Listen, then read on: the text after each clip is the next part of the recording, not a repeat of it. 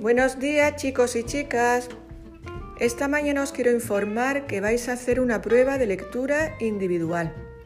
Es muy fácil y seguro que lo hacéis muy bien porque estáis practicando mucho la lectura en casa. Consiste en leer un texto del libro Historias de papel. Papá y mamá os indicarán qué texto es. Hay que leer durante aproximadamente un minuto y 15 segundos.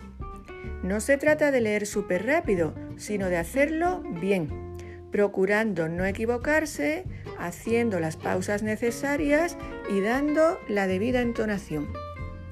Ánimo, seguro que os sale genial. Besos chicos y chicas.